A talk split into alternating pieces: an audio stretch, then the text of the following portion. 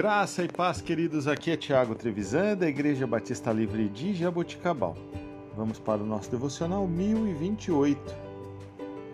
Continuando os nossos estudos sobre o Evangelho de Marcos, encontrei um texto sem autor conhecido que é muito interessante e exatamente na perícope do dia de hoje. Marcos capítulo 5, 21 a 43. Abre aspas. O amor desesperado de um pai por sua filha à beira da morte e o sofrimento crônico de uma mulher preparam o terreno para os dois milagres mais pessoais de Jesus. Jairo, um dos líderes da sinagoga local, era um dos muitos judeus que foram atraídos a Jesus.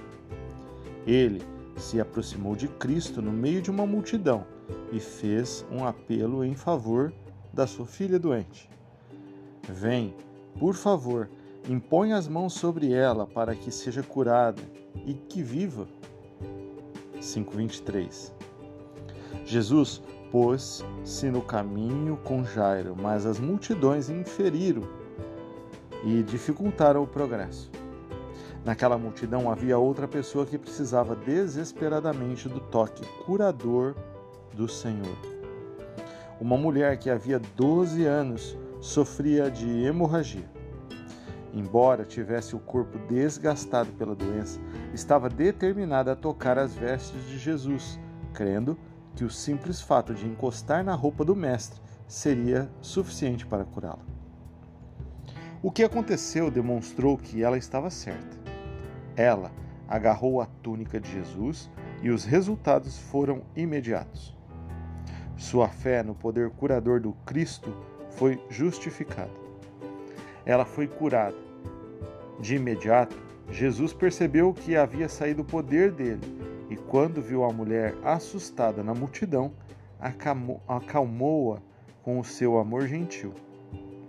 Filha, disse ele à mulher, a sua fé te curou. Enquanto isso, o coração de Jairo estava partido. Sua filha morrera durante aquele processo. O atraso que a multidão havia ocasionado ao Jesus. Mas esse não era o fim da história.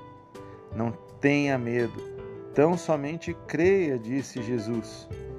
Quando chegou à casa de Jairo, Jesus ressuscitou a pequena. Duas verdades maravilhosas sobre Cristo vêm à luz por meio desses dois milagres.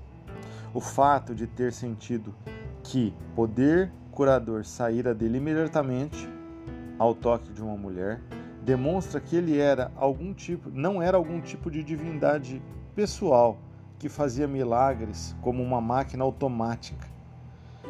Muito embora estivesse a caminho de prestar ajuda a uma menina à beira da morte, fez uma pausa para tocar a vida de uma mulher impura que teve fé suficiente para estender a mão ao seu Salvador. E o fato de reservar um tempo para atender pessoalmente a necessidade de Jairo, mesmo em meio a um amontoado de gente, mostra o seu desejo de alcançar cada pessoa.